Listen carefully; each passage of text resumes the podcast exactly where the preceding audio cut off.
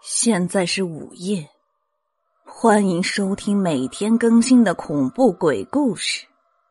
你好，我是你们的声音主播阡陌嫣然。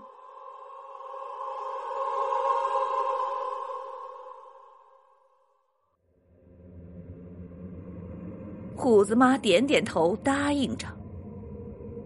油灯被吹灭了。月光透过矮小的窗户照射进来，屋子里昏黑一片。时间一点点的流逝着，不知道过了多久，外面起风了，吹的窗户嘎嘎直响。慢慢的，虎子妈感觉到屋子里的温度正在下降，可是想到老太太的嘱咐，也不敢出声。又过了一会儿。虎子妈刚想喊，赶紧捂住了自己的嘴巴。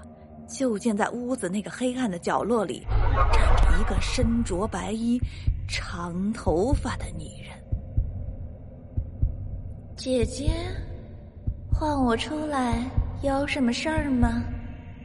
那悠悠的声音似乎来自于另一个世界。老太太说：“哎，好妹妹呀。”你从那边过来，能告诉我这孩子的魂给谁勾走了吗？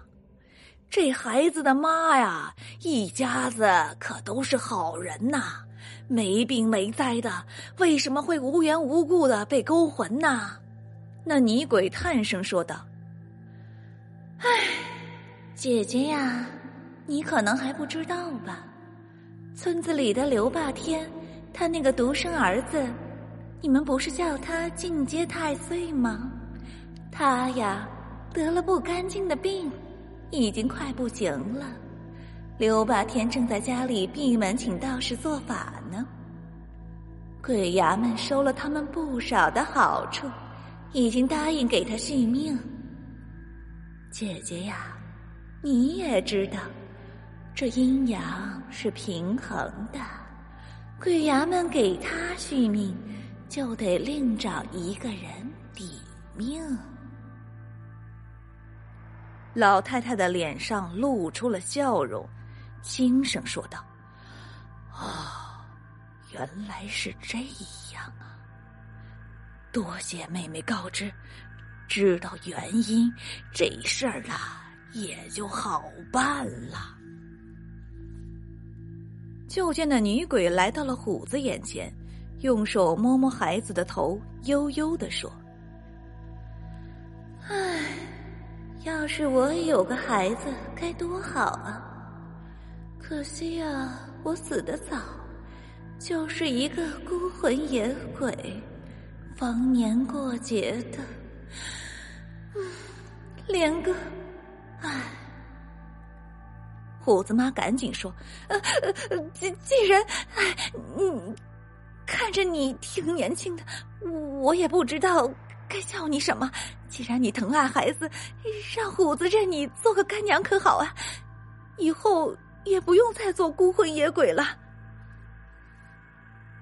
女鬼听后呵呵一乐，哈哈，那感情好啊！转身又对老太太说：“姐姐啊，你也不用烧状子到城隍那里告了。”既然我是虎子的干娘，这事儿我管到底了。我这就城隍那里告他们去。